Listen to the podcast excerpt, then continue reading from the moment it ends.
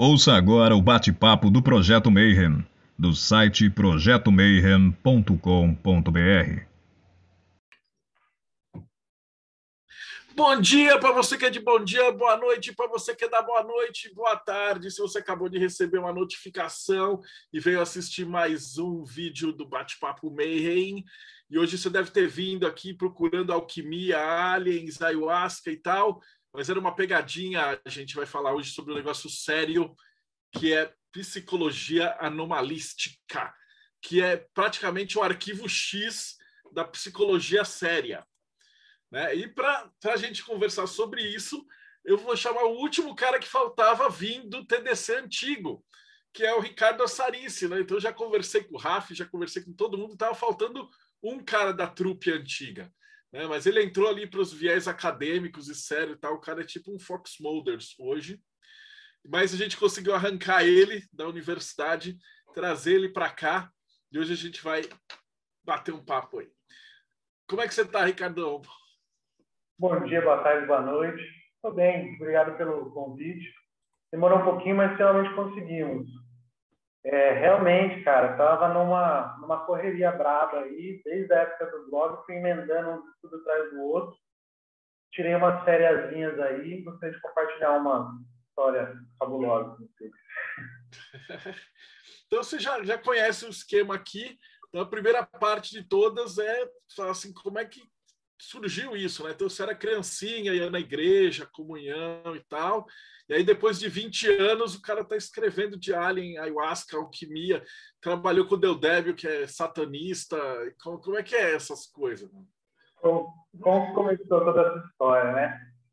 Cara, se eu for assim, resumir bem, quando eu era muito criança, eu tinha muito medo de escuro e eu tinha medo de alienígena.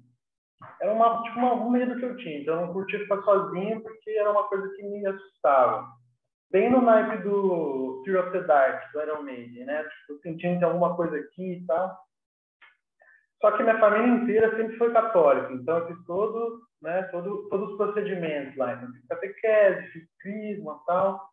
Quando eu estava concluindo o crisma, eu meio que comecei a ficar um pouco cabreiro com a igreja católica, porque a galera via pro crisma, já era aquela época meio adolescente, a galera se pegando lá na igreja, não estava muito focado com a história de Deus, saca?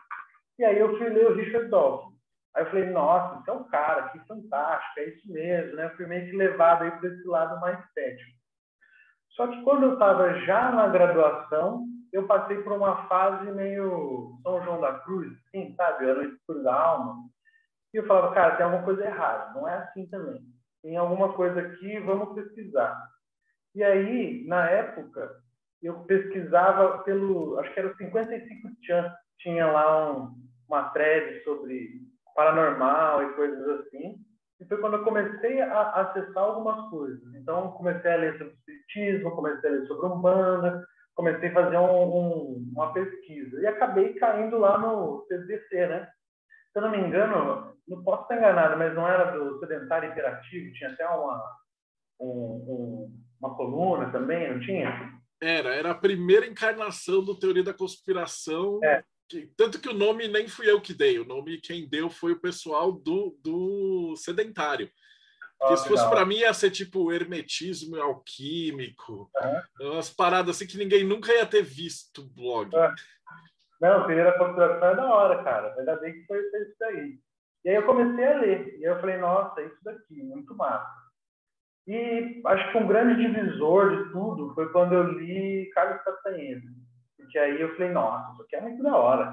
Como assim o cara tá tomando uns chá, uns cogumelos, tomando uns negócios aqui, tá tendo essas experiências, né? Quero ter essas experiências também. Como é que faz? E comecei a, a, a, dar uma pesquisada. Na época, na, na, graduação, a galera não deu muita corda. Falando assim, ah, esse tema é meio complicado e tal. A universidade tinha um viés religioso também. E aí não deram muita, muita moral para isso aí. Falaram, guarda para o mestrado e tal. E aí eu meio que estava assim, a fim de estudar esses fenômenos que estavam ligados à religiosidade, espiritualidade, coisas assim. E uma professora que foi inclusive a minha orientadora de TCC, ela estava fazendo, concluindo um doutorado em ciência da religião.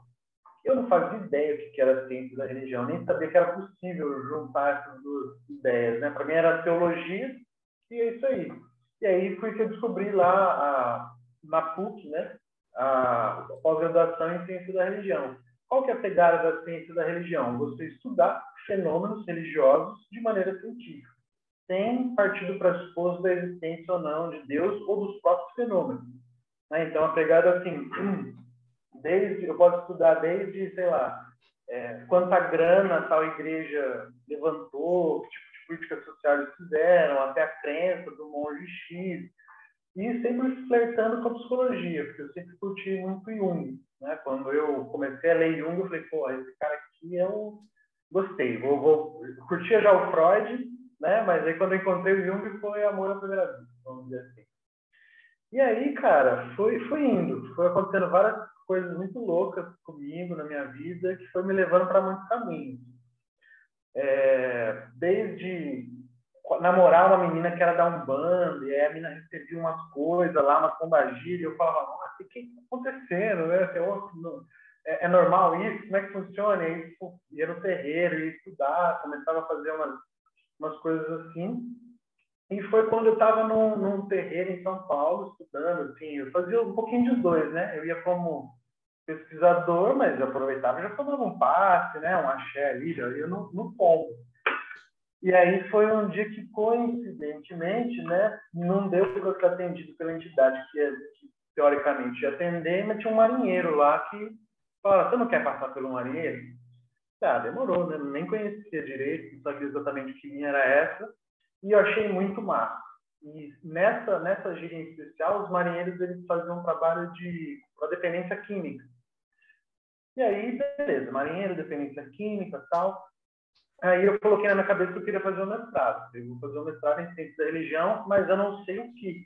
Então eu gosto de Carlos Castaneda, gosto de substância, curto umbanda, essa linha do mar me interessa.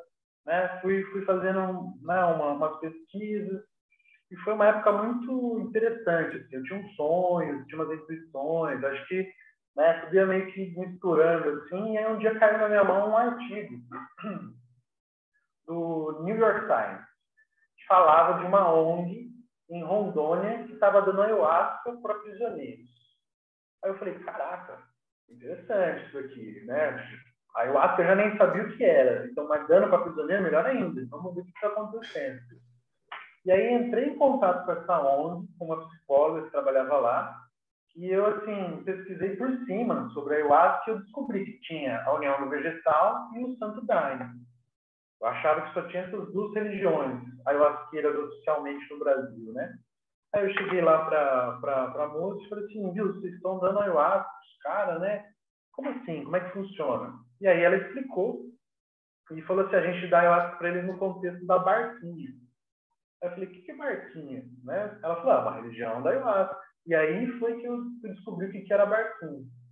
Para quem não conhece, a barquinha é uma terceira religião ayahuasqueira aqui do Brasil, é a única que não existe fora do Brasil, então ela ainda está limitada ao, universo brasileiro. Ela foi fundada lá no Acre. O cara que fundou, chamado Daniel Pereira de Matos, ele era amigo do mestre Vineu, o cara que fundou o Santo Daime. Então, qual que era a pegada? O Daniel, ele era um boêmio, vamos dizer assim. Então, o cara, ele, ele era marinheiro, ele era ex-marinheiro, né? ficou lá em Rio Branco, e ele tocava muito violão, uns bairros com uma mulherada, bebia bastante, já tinha perdido até a esposa que tinha largado dele, era um cara que dava um pouco de trabalho, vamos dizer assim. E começou a ter problema no fígado. E aí o Irineu falou, vai lá tomar um daime com a gente, né? Talvez você pode, pode te ajudar, tudo isso daí. E ele foi. E assim, curtando a história, ele foi, tomou, teve umas revelações, como todas as, as religiões ayahuasqueiras começaram, né, com uma miração, o cara foi lá recebeu. Só que no caso do Daniel é um pouquinho mais interessante, porque quando ele era mais jovem, ele já tinha visões. Então ele via uns anjos, via umas coisas assim, já tinha algumas visões sem necessariamente tomar um daime. Tanto que na barquinha eles chamam de daime também, ayahuasca. E aí ele meio que recebe um alvará do Irineu para criar a linha dele, que é uma linha do mar, vamos dizer assim. Se o Santo Daime é a linha da floresta, a barquinha é a linha do mar. Só que a barquinha é muito Massa, né? Muito massa. Massa. A galera fala que assim, no Santo Daime, você toma para ir para lá. Na barquinha, você toma para a galera vir. Então, tem incorporação, tem uma série de coisas que não é tão comum no Daime. Né? Então, a galera meio que faz um mix. Assim. E eu comecei a estudar, né? Fui, participei de trabalhos e tal. E, cara, quando eu concluí o mestrado, eu estava nessa de, puxa, quero entender um pouco mais. Eu já tinha tomado ayahuasca algumas vezes, algumas boas vezes, e eu não esqueço de uma experiência que eu tive, que foi assim, eu estava lá num trabalho tipo de concentração, não sei se vocês conhecem, né, no trabalho de concentração, basicamente você fica em silêncio. Você tomou lá o chá, fica todo mundo em silêncio, concentrado. Que inclusive vem lá do círculo esotérico do pensamento, essa, esse, essa técnica, vamos dizer assim. A gente pode falar disso, se quiserem. Tem muito esoterismo nas religiões ayahuasqueiras, só que não é tão direto assim. É, e aí, cara, eu, eu tive a experiência de ser abduzido, resumindo a história. Tava lá de boaça, tipo, sabe que nem a vaquinha, não passa? Uh, fui pra cima, quando eu vi, eu tava num tubo de ensaio com uns seres, assim, sentindo como se os caras estivessem avaliando meu DNA e tal. Eu falei, meu, o que, que é isso? Totalmente fora do que eu estava acostumado a experienciar. Aí eu falei, eu quero estudar essas experiências com alienígenas. E aí fui conversando com um, fui conversando com outro, que fazia parte lá do grupo. E aí um falou, ah, eu já vi, ah, eu já senti, ah, não sei isso. Eu fui percebendo que não era tão incomum assim. As pessoas tinham esse tipo de experiência com seres que eles definiam como alienígenas, mesmo naves e coisas assim. E aí, cara, calhou de eu estar indo para a USP num, num evento que tinha, e aí um cara ia fazer uma palestra, o nome dele é Leonardo Breno Martins. Um cara massa também para trocar umas ideias, hein? É, ele fez o mestrado e doutorado dele só estudando a psicologia do, do, das pessoas que alegam ter contato com alienígenas. Então, assim, só uma, uma, uma, uma. Geralmente, o que, que a gente vai pensar, né? Geralmente, pô, o cara tá falando que foi abduzido, não bate bem, né? Deve ter alguma coisinha aí fora do lugar, vamos dizer assim. Psicologicamente e estatisticamente, o cara é até um pouco melhor do que a maioria. Faz um monte de teste lá, bateria, e o cara tá bem. Então, pô, como é que funciona, né? O que, que o cara tá vendo? Por que, que ele tá vendo, né? E aí ele foi, eu lembro dessa apresentação dele, ele trouxe um conceito muito legal de espiral ascendente, esqueci o nome do conceito, mas que ia explicando como é que você entra num grupo, por exemplo, religioso ou não, que come, e, no fim se acredita em coisas absurdas. Né? Então, por exemplo, como é que o cara conseguiu te convencer que a Terra é plana, saca? E aí essa espiral é ou menos assim, o cara entra no grupo, ele não vai te falar que a Terra é plana, você já vai fugir de cabeça, de frente, né? Ele vai começar com, Deus é bom. Aí você fala, pô, Deus é bom, concordo, vamos chegando perto. Aí vai passando, vai subindo ali alguns, alguns níveis, vai ficando mais próximo. Ele, Deus é bom, mas ele gosta de mexer na Terra. Aí quando você vê, você está ganhando discurso de que a Terra é plana, está no, no globo e tudo mais, né? E aí isso é muito interessante, porque eu sempre fui muito crítico.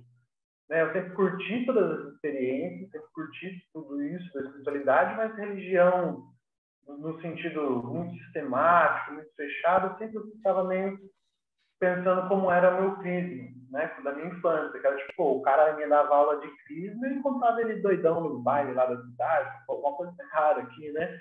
Eu sempre fui muito assim, se é que é para fazer, faz certo, né? Você vai ser, fazer uma, uma meditação, vamos fazer ela inteira. Você vai falar, não faça isso, deu exemplo. sempre, né, essas coisas foram me pegando. E aí, cara, foi nessa palestra aí que conheci o Leonardo. Quando eu estava lá na PUC, já tinha uma, um diálogo entre o, o, Departamento de Ciências da Região da PUC com a USP, especificamente com o pessoal da psicologia. Tem um grupo lá chamado InterPsi. Posso falar um pouquinho melhor deles depois, para quem tiver interesse. E aí eu estava concluindo meu mestrado, eu brinquei com ele, falei assim, oh, podia me orientar no doutorado, né? Porque agora eu quero estudar os caras lá, né? Os alienígenas. Aí ele foi e falou, cara, vai abrir o processo daqui a pouco, que você não tem. E aí, resumindo a história, deu certo. Né? Passei, fiz um projeto especificamente para estudar as experiências, alegadas experiências com alienígena, com DNP ou com ayahuasca.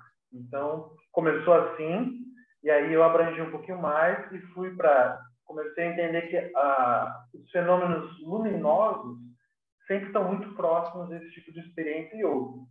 Né? Chama fosfeno, esse tipo de experiência. Então, para você ver, experiência fora do corpo, luz no final do túnel, né? às de quase morte, a própria abdução, a maioria dos casos, uma luz no céu, um túnel de luz, um tubo de luz, seres de luz. Então, a luz sempre foi um negócio que me, me chamou a atenção aí. E aí, foi isso. Aí eu fui entender o que, que era né, é, psicologia anomalística. E aí, só já, já acrescentando aí, né, o que você tinha falado, psicologia anomalística é o ramo dentro da psicologia que vai estudar experiências e fenômenos anômalos.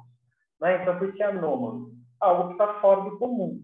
Só que não, é um nome um pouco capcioso. Por quê? Se eu incorporar, toda vez que eu for no terreiro, eu vou incorporar. Então, não é anômalo incorporação. Mas, do ponto de vista da psicologia, aquela experiência, ela torna, ela entra nesse ramo. Né? Então, por isso que você vai, por exemplo, eu tive a oportunidade de ir para a Inglaterra no ano passado, estudar com um cara chamado David Luke. Ele é um cara sensacional, muito louco, que estuda tudo que você imaginar de espiritualidade ligado com substância. Então, ketamina, cogumelo, todos os tipos que você, você pensar, o cara tem tudo de tudo. E adora experimentar tudo, é uma, uma loucura. E aí, lá, por exemplo, eles se definem mais como parapsicólogos, ou eles têm um termo que é experiências humanas excepcionais, que eu também gosto. Aqui no Brasil, a gente segue um pouco esse, essa linha, nomenclatura, né? Eu gosto de chamar bagulho muito louco, mas como na, na, na academia você não pode chamar bagulho muito louco, né? Tem que uh, uh, se adequar com esses termos. E aí aqui a gente usa a psicologia anomalística. Mas, basicamente, assim, tudo que é estranho. Né? E a gente vai olhar para o fenômeno independente da crença mas levando em consideração a crença do sujeito. Né? Então, por exemplo, um cara que acredita em um fantasma, se ele teve a experiência de ver um fantasma, é uma história. Agora, um cara que não acredita e viu um fantasma, é outra história. Né? Então, como é que a gente consegue, inclusive, é, despatologizar essas experiências? Porque hoje, se chegar num consultório psiquiátrico e falar, estou ouvindo voz, você vai receber uma receitinha, depende com quem você fala, você está errado. Então, assim, como é que, inclusive, os profissionais da área da saúde podem entender que, olha, não é tão incomum assim. Se eu não me engano, posso estar falando bobagem, tá? De 8 a 10% da população brasileira, de maneira geral, já ouviu voz, fora sem ser num contexto onde deveria ouvir essas vozes. Então, assim, e aí, né? Um, um, 10% da população tem alguma coisa, o que, que pode estar envolvido nisso daí? Claro, tem muitas explicações, né? E as religiosas, explicações religiosas também existem um monte. E aí a gente vai estudar todas essas coisas aí. Eu estou nesse ramo mais do, dos psicodélicos e tudo mais. É, pratica, praticamente o agente Mulder, né? É, é, a gente não fala essas coisas. Por exemplo, o, o próprio Teoria da Conspiração teve que mudar de nome para Hermetismo e Projeto Mayhem, porque o Google parou de, de, de divulgar assim, os blogs, as postagens. Né? Então, e a gente evita de falar assim, pô, a gente já entrevistou acho que umas duas ou três pessoas que tiveram coragem de falar de Alien. Porque o cara nem vai se expor. Eu também não falo. Porque, e eu já vi umas coisas muito insanas. Mas aí você fala, pô, eu vou escrever. Aí tinha o Kentaro junto lá. E aí, tipo, ah, o cara era cão, mas aí ele ficava numa casinha desse tamanho assim, ia falar assim, ah, isso aí é doideira. E aí você falava, pô, mas e aí, cara? Essas estatísticas são uns negócios muito, muito dose. Como que surge essa psicologia fora do normal? Isso é o quê? Estados Unidos, né? Como é que o pessoal começou a avaliar isso? Na verdade, quando a gente vai olhar para a história da psicologia, isso foi o que sempre chamou atenção, né? Quando você pega, por exemplo, o próprio Jung, a tese de doutorado dele foi de uma prima que tinha para alguns múltiplas personalidades, para outros ela recebia várias entidades. Quando você pensa, por exemplo, na ideia do magnetismo, uma coisa que já estava lá há bons séculos, antes mesmo da psicologia se tornar psicologia, é uma coisa que interessava a galera. O Freud curtia muito o ocultismo. Ele, inclusive, tem um texto que fala sobre isso. E aí, tem uma carta que, que acharam dele aí falando que assim, se ele pudesse, ele tinha dado mais ênfase nesses assuntos. Então, por exemplo, quando os caras vão lá estudar histeria e coisas assim, os caras estudavam isso também. Né? Você vai pegar ali num, numa época em que, vamos por entre aspas, assim, né? Tava começando a história do espiritismo. Então, aquela coisa das mesas flutuantes, das irmãs Fox, não sei se vocês sabem do que eu estou falando e tal. Então, assim, são, são assuntos que, na verdade, sempre fizeram parte, são experiências que sempre fizeram parte da, da, da humanidade. A diferença é que a galera começou a, a patologizar tudo. Né? Você vai ler lá hoje o DSM, né, o Manual de, de Doenças, tristeza está na lista. Então, se você é triste, isso tem uma patologia, a, a princípio. É quando você liga isso com muita grana, que, né, que empresas e farmacêuticas ganham tudo, é muito mais fácil eu falar que você é doido do que eu entender também. Né? Isso com uma, uma onda de secularismo, com as pessoas não crendo cada vez menos, eu vejo assim, na verdade, uma coisa dupla. Né? Tem tanto lixo por aí que as pessoas param de crer na possibilidade de alguma coisa. Que olha, olha isso tudo que está tá aí.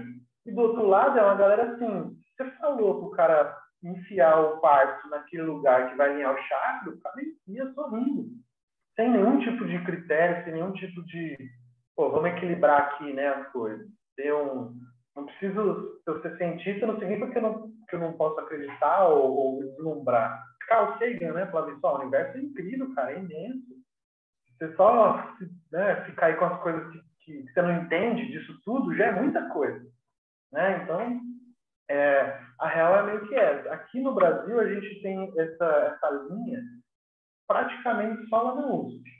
Né? Tem esse cara que é o meu orientador, o Elton Zangari, um cara muito massa, diga de passagem. Ele, inclusive, trabalhou muito tempo com seu colega lá, o Padre Quevedo, aprendendo né, todas as técnicas. Porque assim, a gente vai ver, por exemplo, é, o cara que vai numa uma igreja X, né? Nitidamente o cara está usando técnica de hipnose. Não tem. Para quem estuda hipnose, você sabe que o cara está fazendo ali, mexendo. Aí, meu amigo, você faz o cara ver o que você quiser. Quanto mais suscetível for a pessoa. Né? Então, isso vai dos dois lados. Ou o cara contrata né, o ator para receber certas coisas e se curar, como também ele faz por indução. Né? Tanto se você conversar com uma galera que estuda hipnose cientificamente, Estavam até me contando essa história outro dia. O cara foi fazer um curso, só tinha cara de terno no curso. Aí foi ver, cara, 80% do curso era pastor. Porque os caras queriam aprender né, a, como funciona. Tem aqui falar que todos os pastores são charlatões. Mas uma grande parte, com certeza. Né? É, uma grande parte são, são os 98% que fazem a má fama do, dos outros. É, e aí, assim, é aquilo também, né? é, é muito mais confortável eu falar assim, ah, eu tô com um imposto aqui do que eu sou preguiçoso, ou eu preciso mudar minha vida, mudar meus hábitos, mudar minhas relações. Ninguém está muito afim de fazer uma terapia, uma análise, passar um bom tempo se vendo no espelho, resolvendo questões. É muito mais fácil eu tomar X ou fazer um trabalho Y, né? É mais, é, é mais fácil, vamos dizer assim. Né? Então, tem que, tem que compartilhar. É, tem uma pergunta aqui do, do Leonardo para começar. Você quer dizer, qual que é o termômetro para saber se não pirou? Que era aquela parte que eu sempre discutia no, no, teoria, né? Que era assim, pô, tudo bem, a gente sabe que é, o pastor é um picareta, o cara tá fingindo, é uma bosta e tal. Mas como é que você convence o cético de tipo, ele chegou no terreiro, tá vendo o cara incorporar e ele não vai falar a mesma coisa? Tipo, ah, esse, esse cara está fingindo também. Então, onde é que a gente traça essa linha para uhum. começar esse estudo? Bom, aqui no interior a gente tem uma, uma um, um, ditado, né, que é mais ou menos assim: é louco, mas não rasga dinheiro e nem come certas coisas. Então, acho que começa por aí. Se você não está rasgando dinheiro, você já está no bom caminho, né? A verdade é que, assim, o que a gente entende hoje, quando a gente vai falar de saúde mental e essa experiência, é, primeiro, uma questão de contexto. Então, por exemplo, se eu estou num centro espírita e eu ouço vozes e escrevo, beleza. Se eu estou na fila do banco e isso está acontecendo comigo, não é tão legal. Se você for perguntar para um religioso, ele vai falar, vá fazer sua doutrina, vai para o centro, vai para o terreiro para você fazer isso certo, aprender a controlar e tudo mais. Uma outra coisa é o quanto que isso ajuda a pessoa. Porque, a princípio, é assim, estamos aqui na live de boa, recebi aqui, falei com vocês, não fiz mal, estou tranquilo, passei uma boa mensagem, está valendo. Agora, se isso aqui prejudicou minha saúde, meu trabalho, alguma coisa assim, esse é um outro critério. Né? Então, o que, que essas experiências estão trazendo para a minha vida? Vou dar um exemplo. Como é que eu vou falar que uma pessoa ela teve uma abertura espiritual, mística ou um surto psicótico? Porque o, o, o conteúdo de uma coisa é diferente do outro. Né? Então, você vai conversar com um místico iluminado e vai te falar coisas muito coerentes. Que talvez seja até difícil de entender, mas tem um peso que ele está dizendo. Um cara que está num, um certo surto, não necessariamente. Vai falar umas coisas que ele às vezes entende. Né? Então, é, esse é um, é um exemplo. É difícil a gente colocar esse, né, ó, a partir daqui é patologia, a partir de lá não é. Até porque, no meu entendimento, e acho que alguns outros cientistas pensam parecido, é que casos extremos são coisas normais ao extremo. Então, como eu estava falando, é comum ouvir voz. É comum você estar sozinho, ouvir um barulho e achar que certa coisa e ter uma experiência um pouco diferente. Só que se eu faço isso o tempo todo, aí eu tenho que prestar mais atenção. Entende? É, geralmente, um bom termômetro, na minha opinião também, é a comunidade. Então, se eu toco uma ideia com um amigo, ó, eu tô vendo um cara aqui do meu lado, tá vendo também?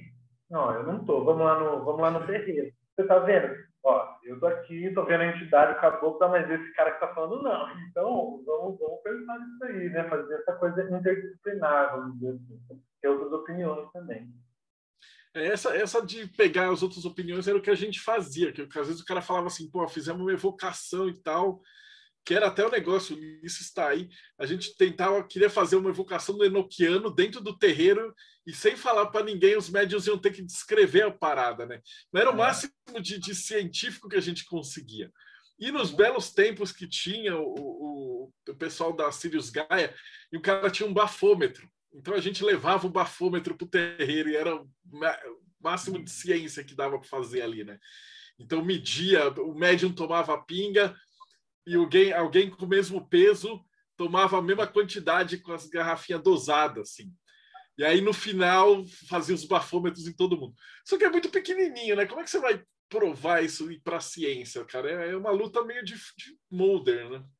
Então, aí que depende da ciência, né? Posso até estar enganado, cara, mas acho que você me contou essa história uma vez, que vocês faziam até com esquema com de passe, com alegadas entidades maçônicas. Né? Então, ah, o cara fala que é, tal, que é tal grau, então vamos ver mesmo. Se o cara não for, se o espírito não for, ele não vai saber né, o sinal ou algo assim. É, esse meu orientador, ele conta essa história, que ele chegou no terreiro e ele viu, ele levou a garrafa de pinga fechada, lacrada, ficou de olho na garrafa, assim, ó, seguindo ela, e uma menina pequenininha, maior de idade, é claro, virou a garrafa, cara. E depois que a entidade foi embora, ela estava tranquila. Tá então, o que ele até falou, ó, fica aí uma dica assim, né, para quem quiser fazer uma pesquisa. Faz uma análise do sangue dessa menina, de pessoas que tomam. Vamos ver como é que o álcool está ali. Ela tomou o álcool, mas será que ela, né, com o estado alterado de consciência, faz o álcool ter outro tipo de funcionamento no organismo? Será que a gente não está tão acostumado a falar que quando você toma álcool você se comporta de tal forma que se ela pensar diferente, ela toma uma garrafa e não se comporta dessa forma? Não sei. Né? Mas eu acho que uma coisa legal também é a gente pensar que, assim, para a ciência, pelo menos para a psicologia anomalística, de certa forma, quando a gente vai falar da psicologia da crença ou coisas assim, pouco me importa a ontologia daquela experiência. Se o cara realmente está com uma entidade ou ele está ou não. O que vai me importar é exatamente isso ele acredita, ele acreditando, o que, que isso traz para a vida dele ou não, né? Como que funcionam as relações, é mais no sentido assim, não querer comprovar necessariamente a existência ou não de Deus, mas estudar aqueles que acreditam, estão tendo aquela experiência. Eu gosto muito da navalha de Ockham, né? Assim, antes de eu achar que é uma coisa muito difícil, eu vou lá pelo básico. né? né? Ouvi um barulho, o que, que é mais provável? Galão de água ou o, um Gray que baixou na minha casa e ainda vi, né? Pode ser os dois. e voltando na, na, pesquisa de ayahuasca que você fez, que, que conclusão que você chegou com o pessoal que era prisioneiro e recebia ayahuasca? Como é que ficou essa? No final das contas, eu não fiz essa pesquisa. Né? Quando eu fui fazer lá o mestrado em si, é, eles não me incentivaram e eu não tive muito tempo também de fazer essa pesquisa de campo. Né? Então, eu não fui conversar com esses caras. Mas um outro cara fez, um xará seu, chama Marcelo Mercante, e eu recomendo. Inclusive, ele lançou um livro dele recentemente, e ele fala disso. Ele fez um, um dele sobre essas, essas experiências com os caras. O que a gente sabe já, por outras pesquisas e de maneira geral, é que é o seguinte: primeiro, drogas, a única droga que as pessoas usam e elas podem continuar usando quando começam a fazer o uso de ayahuasca é a maconha. A grande maioria das outras, elas, a tendência é diminuir muito, se não eliminar. Então, crack, cocaína, né, várias, várias coisas pesadas aí. Por isso que a gente tem muita pesquisa na, nesse ramo da dependência química, inclusive. É, o que mais tem, e aí eu acho que é uma coisa que eu penso muito, que é assim, qual a pior punição que você pode dar para alguém? Eu penso que não é nenhuma punição, né, mas é consciência. Você dá consciência para o cara, ele vai carregar aquilo, ele vai entender o que ele fez de errado. E com a ayahuasca isso acontece. Né? Então, desde, imagina assim, minha experiência. Pô, briguei aqui com meu irmão, tomo chá e eu tomo a famosa peia, né? Tipo, ó, é, você não você acha que você pode falar isso pra ele, não sei o quê, você vai lá, tem aquela, né, aquela lavação moral. Aí imagina um cara que cometeu um assassinato, ou cometeu vários, estuprou, que matou, que fez muito mal. Então a gente tem relatos assim, do cara falar que a menina que ele matou apareceu para ele falando, e aí, por que você fez isso? E o cara, meu, cair em prantos. Então é interessante você pensar, né? imagina o perfil de um assassino, né? O cara ir lá e cair em lágrimas, se arrepender, né? E aí a religião vai ajudar muito. Aí o cara se converte, tem um pouco mais de... Né? Essa ONG em específico era uma ONG muito legal, chama Acuda, lá de, lá de Rondônia. Eles não só davam ayahuasca, eles davam todo um, um tratamento bem completo. Então, reiki, cara, psicoterapia, massagem, uma série de coisas. O que ferrou esse papo aí foi uma reportagem que saiu no Fantástico, falando a real. Né? Os caras fizeram uma reportagem, aí aquela reportagem que vai mostrar frações do que as coisas são, e aí fala assim, ah, mas o que você acha do cara que matou sua filha receber massagem na prisão? Aí, porra, lógico, um vagabundo tinha que morrer, não sei o quê. E aí, essa autorização que se tinha dos prisioneiros saíam da prisão, iam lá para um, vamos dizer assim, uma igreja da, da Barquinha, tomavam e voltavam. Né? Então, assim, surreal você pensar, como é assim, né? Você tirava os caras, tomavam e voltavam. E tinha, assim, é, a não falar que nunca teve alguém tentando fugir, até tentaram uma vez ou outra, né? pela quantidade de caras que saíam e tudo mais, então, tranquilo. Eu estou vendo aqui que tem algumas perguntas. Você quer que eu que eu respondo algumas ou você vai A gente geralmente eu separo as perguntas mais para o final, assim, porque para não tá. interromper tua linha de, de raciocínio, né? Não, assim, ó, tem uma, uma, do Rodrigo aqui, ele fala assim, né? Como é que a hipnose tem como simular essas situações, né? Tipo, beber água. E a gente entrevistou um pessoal da PNL sério, ele falou que ele é possível, ele te hipnotiza e você come uma, uma cebola achando que é maçã, que isso aí a gente achava que era picaretagem, o cara falou que é muito sério. Cara, a hipnose, ela é uma parada que, assim, em resumo, ela funciona e muito, mas não do jeito que a gente acha. Então, vou te dar um exemplo. O, você vê na televisão, o cara lá, ah, faz assim, aí o cara vai lá e, e é hipnotizado. Aquela forma de ser hipnotizado é aprendida. Não tem, não, não existe uma, uma, uma forma, vamos dizer assim, original. Em outras palavras, é muita indução é aquilo que é muito parecido, inclusive, com a própria magia, se a gente for para pensar. Né? Se tiver vontade, se tiver crença, se colocar a sua consciência naquilo, aquilo se torna uma realidade. Né? Então, assim, é possível você fazer o cara acreditar que ele está comendo uma maçã mesmo, mas você não faz isso com qualquer um. Né? Então, geralmente, o cara que vai ser extremamente sugestionabilizado, né? E comer uma, uma cebolona achando uma delícia, vai ser o cara que, assim, vai falar para ele, ah, você não consegue soltar sua mão. Não consegue mesmo. Ou é o cara que vai tem, tem uma tendência maior a cair em alguns certos tipos de golpe, coisas assim. Que, inclusive, é o perfil de, dos que os charlatões adoram. Né? Assim, ó, faz isso aqui e tal. Porque é, é interessante. Né? Tem um, nesse Interpsi que eu estava falando lá da luz, o que é o Interpsi? Ele é um núcleo que vai ter vários grupos de pesquisa. Então, tem um grupo de psicologia analítica, tem um grupo de psicologia da religião, tem um grupo só de hipnose. Né? Então, mais ou menos, a galera que manja muito desses temas, eles estão nesse grande guarda-chuva, mas cada um na, na, sua área. Vale a pena entrar no site do Interpsi, tem muito conteúdo lá. Do mesmo jeito que tem, é, tem webinar, tem entrevista, tem muita coisa. De hipnose tem bastante coisa também. Vira e mexe tem os caras gringos legais que aparecem, assim. Mas, assim, é aquilo. Tem para os dois gostos, né? O cara que curte uma coisa menos formal, menos científica, e para o cara que é estatística, saca? Você vai lá, números e tal, que eu mesmo não sou tão fã dessa, dessa, dessa parte mas é necessário também, né? Senão você fica só no, nos relatos, vamos dizer assim. Que, inclusive, é um dos problemas do, dos, dos, relatos de alienígena. Porque ninguém trouxe um alienígena para a ciência pesquisar, a princípio, oficialmente.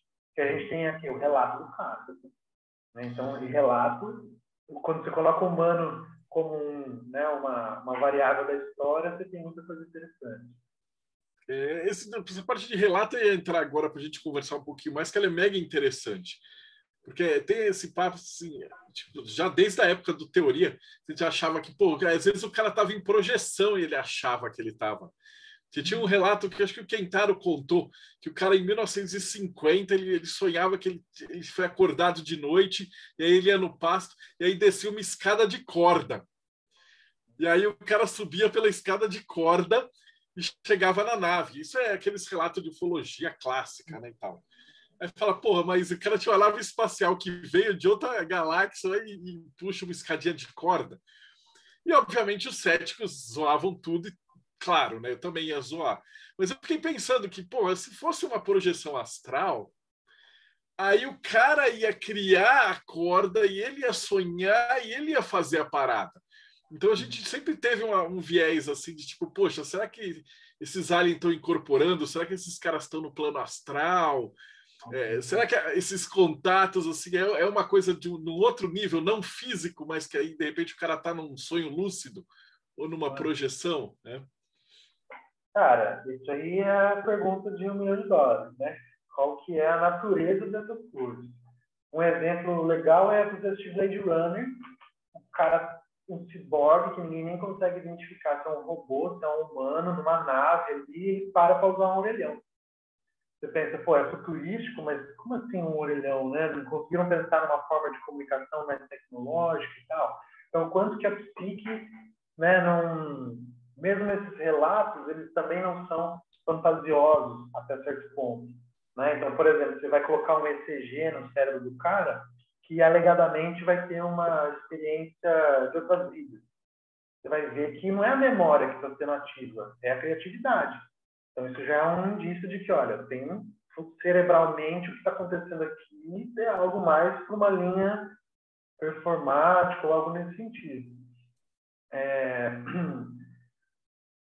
Como que a gente vai diferenciar? Veja que, que, grande buraco que a gente encontra, porque não só estamos falando de uma psicologia de coisas estranhas, como, no meu caso, coisas estranhas que acontecem sob efeito de uma substância que é o maior psicodélico que tem conhecimento.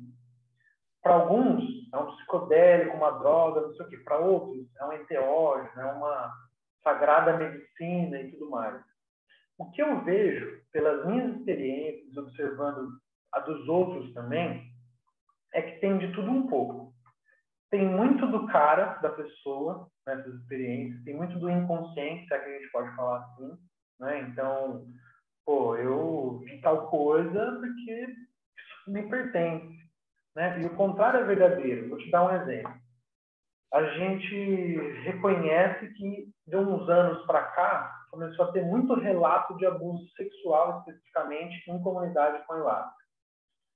Então, eu, Ricardo, penso assim, meu, como que esse cara está tomando ayahuasca e molestando pessoas? Porque eu, quando eu brigo com meu irmão que toma esse chá, eu recebo uma chicotada. Eu não conheço ficar em pé, eu tenho que ajoelhar e pedir perdão. Como é que o cara chega nesse nível para fazer um negócio desse e a princípio não acontece nada?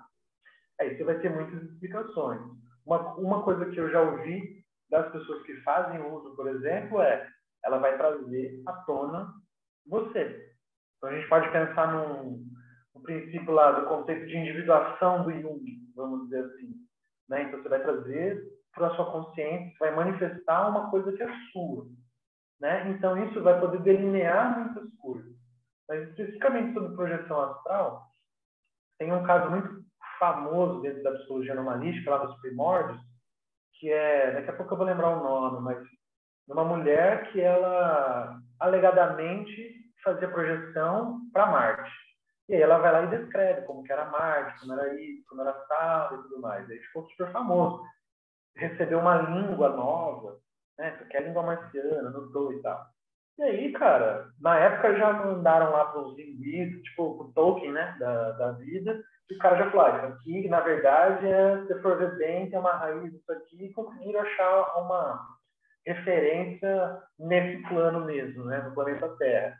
E alguns anos depois foram para Marte e não tinha nada, era descrever os seres, as cidades, como é que funcionava e tal.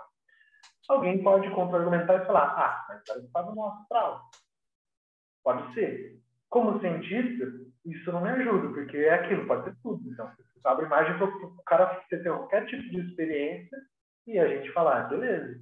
Como psicólogo, se um cara chega para mim no consultório e fala, olha, eu tive tal experiência, de novo, eu não vou falar se ele está louco ou não, se está certo ou errado. Que nem uma historinha que é assim. Diz a lenda que o Jung estava mexendo no jardim dele, né?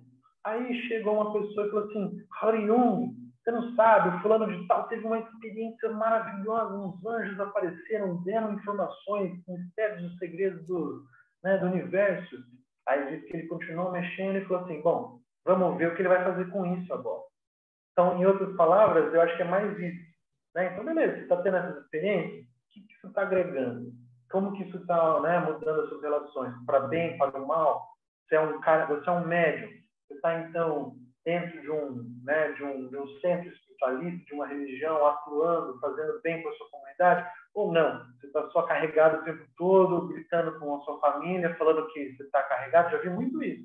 O cara terceiriza é um babaca, mas é porque ele está ali com texto, né? Então, é aquilo. O que, que você vai fazer com isso?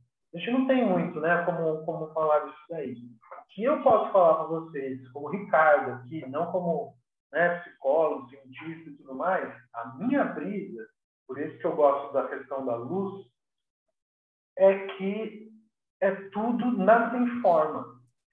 Então, as formas, inclusive dos seres, das experiências que a gente vê, que a gente tem, também são projeções.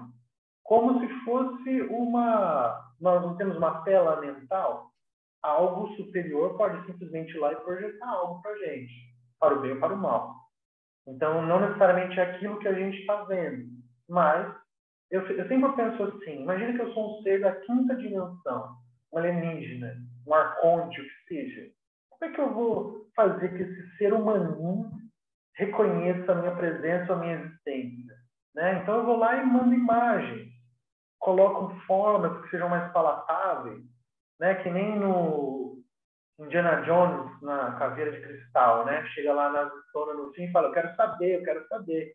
Aí o alienígena fala, então toma. Ela vai, vai, vai curtindo, vai sabendo até que ela frita. Frita Nintendo, né? Como dizem. Eu acho que é mais ou menos assim. E já ouvi histórias assim, o cara falar assim, estava no terreiro, aí o preto velho chegou lá, estava lá dando um passe, aí o preto velho viu essa pessoa, chegou na pessoa, se endireitou e falou, para você eu posso me manifestar como eu realmente sou. Deu uma risadinha, porque a pessoa entendeu que a princípio seria um alienígena, e voltou a fazer todo, todo com todos os trejeitos. Né? Então, velho, É mais coisa de céu e a terra e além do que a filosofia, né? É isso. Eu recolhi muita, muito relato desse tipo na época da Madras, que ia, ia fazer entrevista com os, os caras do terreiro, assim. Eu tipo já coloquei fogo na saia da Preta Véia meio sem querer, é, trocava água, mas era aquelas coisas assim. O cara virava e falava: Eu quero uma vela é, tal, lá, lá, lá. Aí eu ia e pegava uma vela da outra entidade assim, trazia. E aí o cara sabia. Ele falava assim: essa vela já está consagrada, já tem dono. Eu falo: como é que esse filho da puta sabe? Aí o cara fala: traz água de chuva. Eu trazia água da torneira. O cara sabia. E, e essas coisas você para assim e fala: putz, e aí? Como é que você tabula esse negócio, né? Sem contar que, pô, o cara falou, né? Eu vi um anjo. Aí o anjo é mais bem aceito do que o alien, né? Se você falar que viu um anjo, os caras vão te achar mais ou menos maluco, mas se você falar que, que viu Alien, os caras vão te achar muito maluco. Então, algumas coisas são mais toleradas, né? outras coisas são mais. Mas, do ponto de vista do cara cão mesmo, é tudo igual. Não importa se foi o Scooby-Doo que chegou e falou para você, ou se foi o Astar Cheron, ou se foi o ET Bilu, cara. E, e aí? É. Bom, Primeiro que essas suas experiências no terreiro, talvez tu tivesse influenciado para o Exu Mirim, né? Para sacanear todas as entidades. O cara pediu um negócio, quer levar outro, assim, é sacanagem. Mas o que a gente está vendo, do ponto de vista cultural, é que os alienígenas estão ganhando esse lugar. Hoje faz mais sentido você falar que viu um alienígena que você viu um anjo. Porque é essa história, inclusive, da nova era. Eu não acredito em Deus. Eu acredito em energia. Então, meu irmão, você me perdoe, mas é, é uma questão de, de semântica, né? Ou então, eu não tenho nenhuma religião, eu sou uma pessoa espiritualista, né? Então, os alienígenas eles estão entrando um pouco nesse campo. Esse aí, o que eu penso, tá? No passado, você tinha um mar, ninguém sabia o que tinha. Então, projeção, fantasia, né? Tem um monstro marinho, tem aquilo, a Terra é plana, né? Voltamos umas casas aí, né? É, tem uma série de coisas. Hoje, a princípio, a gente tem relativamente um bom conhecimento sobre o mar, já dominamos ali né, esse plano aquático e tudo mais. Sobrou o espaço. Então, o que, que tem no além? O que, que tem no espaço? E aí a criatividade e a imaginação corre solta. Então, tem religiões baseadas em alienígenas hoje. Então, isso é muito massa. O cara não toma nada. Os caras vão firme e forte ali. Tem uma massada assim, sem nomear né, e tal que o cara, quando do mesmo jeito que o cara recebe o espírito, agora o cara canaliza. E aí canaliza o quê? Alienígena. E assim, a, e, as, e as canalizações, elas são muito padrões. Tem um tipo específico. Primeiro, como o Carl Sagan tem um, um, uma, uma fala dele, eu acho que é naquele mundo assombrado pelos demônios. Posso estar enganado que ele fala muito disso dos alienígenas. Fala assim, sempre que alguém fala que tem um alienígena na, na, na rodada, você fala assim, pô, então me explica o teorema de não sei o quê, né? Não sei o que da mecânica quântica. Os caras nunca conseguem. Porque as mensagens dos caras sempre assim, vamos ser irmãos, somos todos, né? Somos todos luz, cuidem do planeta, cuidem da floresta. O que eu acho uma mensagem excelente. Só que até aí, entendeu? Também não, não ajuda muito. Pô, você consegue viajar em dimensão. Ajuda a gente aqui com a AIDS, ajuda a gente aqui com corona, como que seja, né? Aí tem aquela história, não, a gente não pode interferir. Mas você pode canalizar na, na fulana e falar X, entendeu? Assim, você sabe que eu tô aqui, mas não vou te ajudar. Eu fico uma coisa do meio assim. Então, enfim, tem muita coisa aí. Né? Essas canalizações aí estão na moda. E até que ponto você acha que é, os enteógenos tal realmente ajudam o cara a abrir, enxergar as coisas? Assim, que tipo de coisas que a galera pode enxergar, ter uma experiência. Tem muita gente que escuta a gente, assiste. Inclusive, eu já entrevistei várias pessoas ligadas com a ayahuasca, com Jurema e tal, e todos eles trazem essa, essa não dizer iluminação, mas é sempre essa busca por alguma coisa espiritual melhor, assim. E do ponto de vista da ciência, né, da, da psicologia, o que, que tomar uma, um enteógeno, uma, uma ayahuasca e participar de um ritual desses pode ajudar um cara que está tá indo pelo caminho do hermetismo? Do hermetismo, especificamente? Porque assim. A pode, pode, assim, a gente está entre, tá entrevistando todo mundo, então pode falar de vários outros caminhos, né? Mas o cara, às vezes, espiritualista, né? um, um ateu, não sei. Eu diria assim: se você acredita, tomando, você não vai precisar acreditar. Você vai ver, você vai saber. Do ponto de vista, assim, da experiência. Se você acredita que existe um astral, que existe um outro plano, se você for fazer uma pesquisa, pesquisa básica com o ayahuasca, top três coisas que as pessoas relatam. A realidade que eu experienciei parecia mais real do que essa realidade aqui. Eu tinha uma sensação de concretude de realidade maior do que essa aqui. Isso converge muito com a noção espiritualista. Isso aqui é uma maia, uma matriz, é uma ilusão, existe um outro plano, né? Tem muita coisa aí que corrobora. Então, para uma pessoa que, a princípio, estuda, né? Eu, eu brinco que, assim, você acha que você acredita, toma, você vai ter certeza. Você vai ver, vai sentir, vai ter a tendência de você ter experiências assim. Só que tudo é corruptível, eu acho. Né?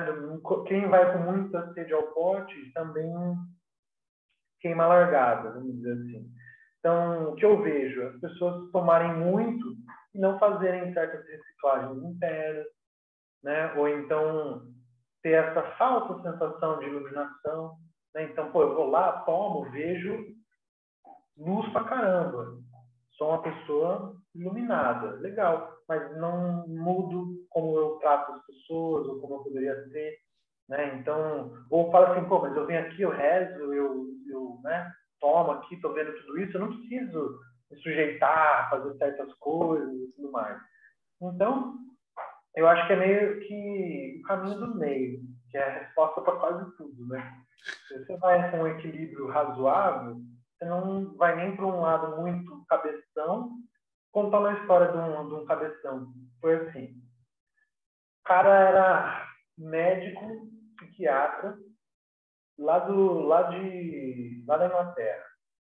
E o cara assim, top pesquisador de psicodélicos. Um dos primeiros a ter autorização para usar psilocibina, para usar uh, MDMA né, no tratamento e tudo mais. Aí a gente estava fazendo uma pesquisa, eu esse David Luke, que funcionava mais ou menos assim. A pesquisa do cara era assim: eu quero saber se quando nós dois fumamos DMT, a gente pode acessar a mesma realidade. Então, você fuma junto comigo, quando termina a brisa, a viagem, separa os dois e pergunta, o que você viu, o que você experienciou?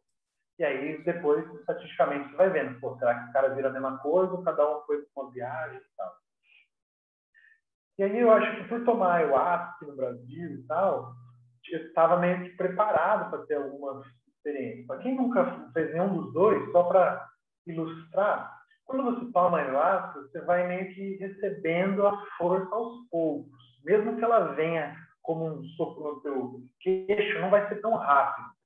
Você vai, vai e dura mais. Pode durar de 4 a 8 horas.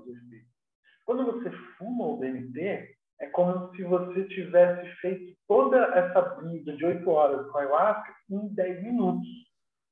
Então é como se fosse assim, se você fosse mandado como um, um canhão para qualquer lugar. E é muito. Pode ser um pouco desconstrutivo, se é que eu posso dizer assim. Por exemplo, se eu tomei ayahuasca, eu vou entrando no astral, vou percebendo, tem as músicas. Quando eu vejo, eu estou lá em Júpiter, mas eu cheguei em Júpiter. Quando você fuma, meu irmão, você aparece em Júpiter. Entende? Então, assim, é muito mais, muito mais rápido. Você encontra ele tem essa coisa meio, né? Só quem já tomou, procurem ler. Vão ver que não tem palavras e não, não, não, não conseguem descrever. E aí o cara, meu, sete cão, assim, marrento, sabe? Aquele, aquele típico inglês racionalista, assim, do tipo, né? É, vamos fumar aqui então, beleza, eu fico com ele. E eu já fui assim, né? Bom, como se eu estivesse tomando ayahuasca. Então, com licença, vou aqui me, me deixar aqui, concentrar, ficar de boa, com todo respeito, não sei o que eu vou encontrar do outro lado, mesmo que seja uma coisa, mesmo que seja eu mesmo, tem partes minhas que eu também preciso respeitar e que eu também não conheço, então eu vou, vou devagar, né? Minha sombra, meu self, o que seja. E o cara foi lá no. E assim, é o, o arquétipo do trouxa cara que vai tomar ayahuasca achando que assim, vamos curtir porque o bagulho é muito louco, não acredito em nada, esse cara vai sofrer, velho. Pela minha experiência. Pode ser que não, mas estatisticamente esse cara vai tomar uma gordoada, vai. Já vi os caras se cagar, enfim. E aí esse cara foi, meu, mas assim, pum, aí a gente fumou, eu tava lá, e começou a abrir, parecia que tava descortinando um negócio, eu falei, caralho, eu tava abrindo aqui, então, Matrix, eu ouvia aquele som que o Neo, ou que soa na Matrix quando ele coloca o, telefone, aí faz um negócio meio metálico assim, né, é meio que transportado. Eu ouvi esse som assim, falei, nossa, foi não, né? E aí eu comecei a ouvir o cara berrando cara, ele foi pro chão, parecia um bebê, fazia assim. Aí eu fechava o olho, parecia desenho animado. Sabe o Tom e Jerry, quando o Jerry desce pelo, pela privada? Tum, tum, tum, tum, tum, tum, tum. E eu vi esse cara fazendo isso, velho. Moral da história, acabou com ele assim, posição fetal, chorando nos colo, no colo da namorada. Tipo assim, recebeu uma porrada. Então, com um cara desse, não precisava nem ter tomado. No mínimo, assim, beleza, foi uma experiência legal para você ir com parcimônia. Só que o que muitas pessoas, o que vai acontecer com muitas pessoas? Vai acontecer isso e eles vão falar, ah, não é para mim, ou que coisa mais muito doida, isso aqui, como é que as pessoas falam e gostam disso, né? Assim funciona, ou, ou não bate, né? Não acontece nada.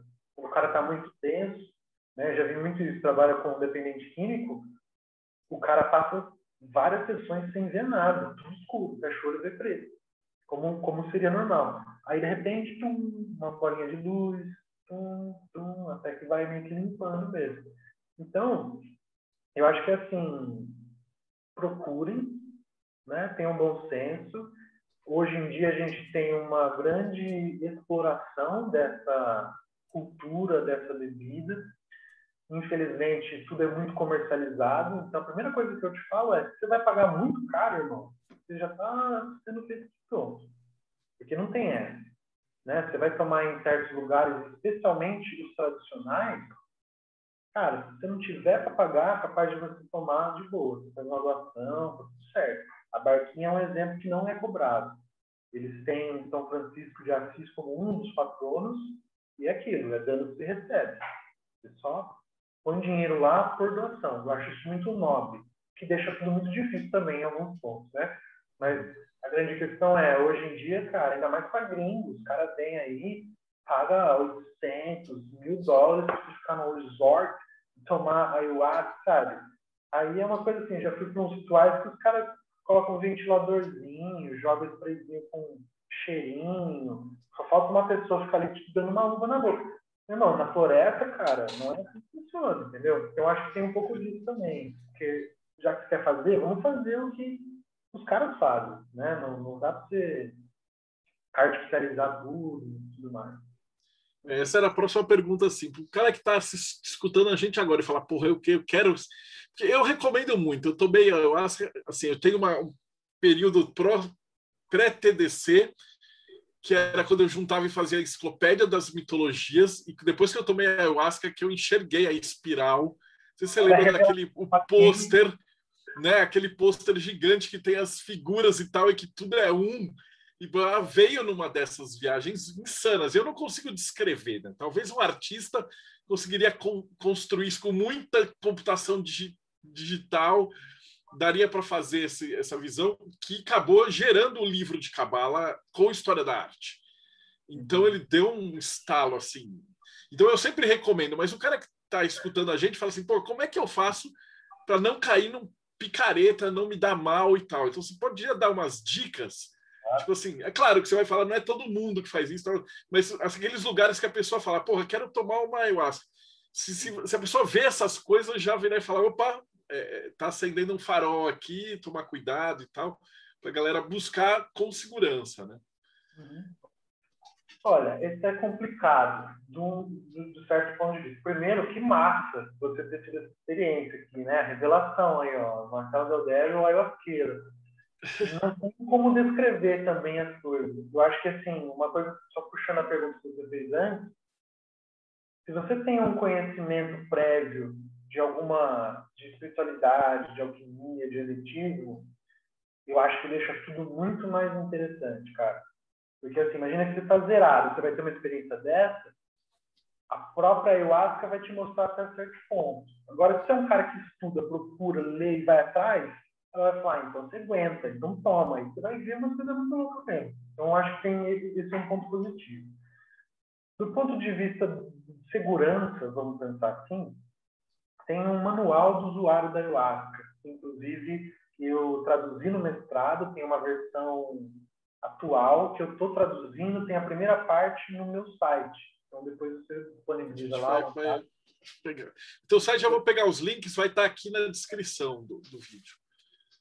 E aí, é, tem algumas recomendações básicas. Então, assim, tanto o que, que você precisa fazer para você tomar. Então, o básico, você tem que ter uma dieta razoável, você não vai comer determinados tipos de coisa, carne, você não vai beber álcool, você não vai usar outras drogas.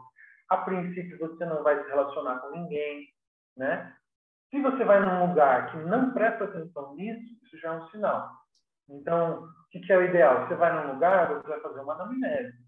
Tem que ter alguém perguntando quem é você, você tem um histórico de esquizofrenia, surto psicótico na sua família, você está aqui por que exatamente? Você usou alguma droga há pouco tempo?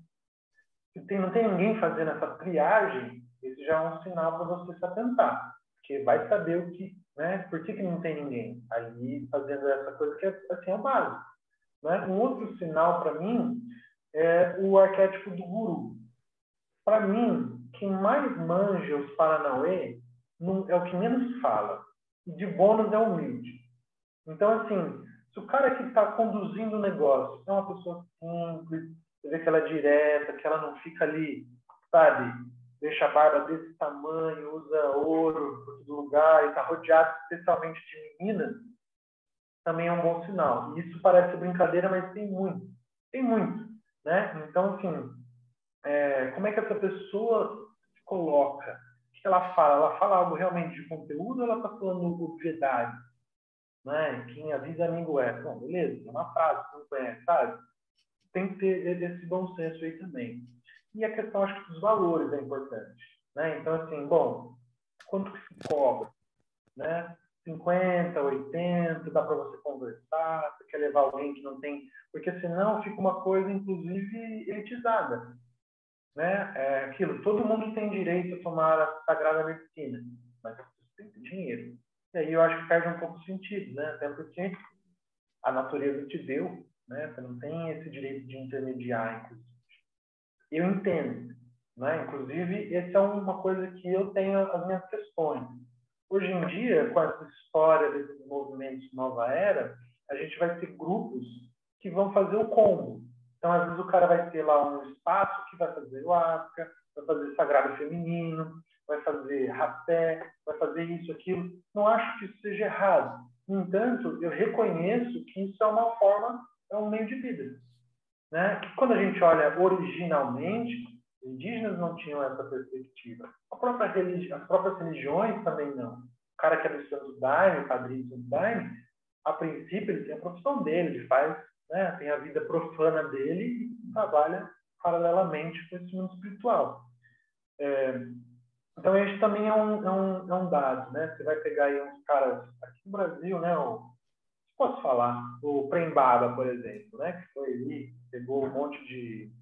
Saiu aí um monte de abuso e tal. Foi um cara que andava com carros caríssimos, né? Que nem o próprio Osho lá tinha numa coleção de Rolls Royce.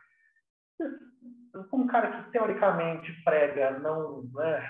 Tem um espiritual, vamos abrir mão da materialidade, o cara vive como um rei, isso é um bom sinal que talvez ele esteja enganando algumas pessoas no caminho. Não que o cara tem que fazer voto de pobreza, mas você se liga. Como ele trata certas pessoas, trata né, as meninas mais jovens de um jeito, os rapazes de outro. Isso também é um, um sinal importante. Eu diria que, assim, a princípio, eu penso nesses, nesses pontos aí. A última coisa, né? É, saber diferenciar a sincronicidade do algoritmo do Google. Isso é o mais importante. Porque as pessoas têm muito disso. Né? Nossa, estava pensando em tomar, eu joguei ayahuasca no Google, comecei a pesquisar, e aí, meu, não sei o que acontece. De repente, começou a vir um monte de coisa de ayahuasca para mim. Então, não é uma sincronicidade, é o algoritmo do Google. Né? Então, assim, saiba diferenciar as coisas. E tem muita gente que fica deslumbrada. Então, assim, tem aquele seu amigo que está ali tomando e falando, vamos tomar porque mudou a minha vida, é legal? Ok, mudou a vida dele. Vamos ver se você está afim de ter esse tipo de experiência, você está... Né? O que eu vejo muito é, às vezes, as pessoas... O Ney Mato Grosso fala isso numa entrevista. Ele participava do é, Santo Daime e aí perguntou, por que você parou de tomar? Ele falou, porque se eu continuasse, eu ia largar tudo e viver no mato. E hoje eu vejo muito esse movimento. Né? Então, as pessoas vão, vão, vão para a floresta, vão viver né, de uma forma mais é, na natureza. Que eu não vejo problema nisso também. Mas eu sou meio que assim, manjo Zaratustra do Nietzsche.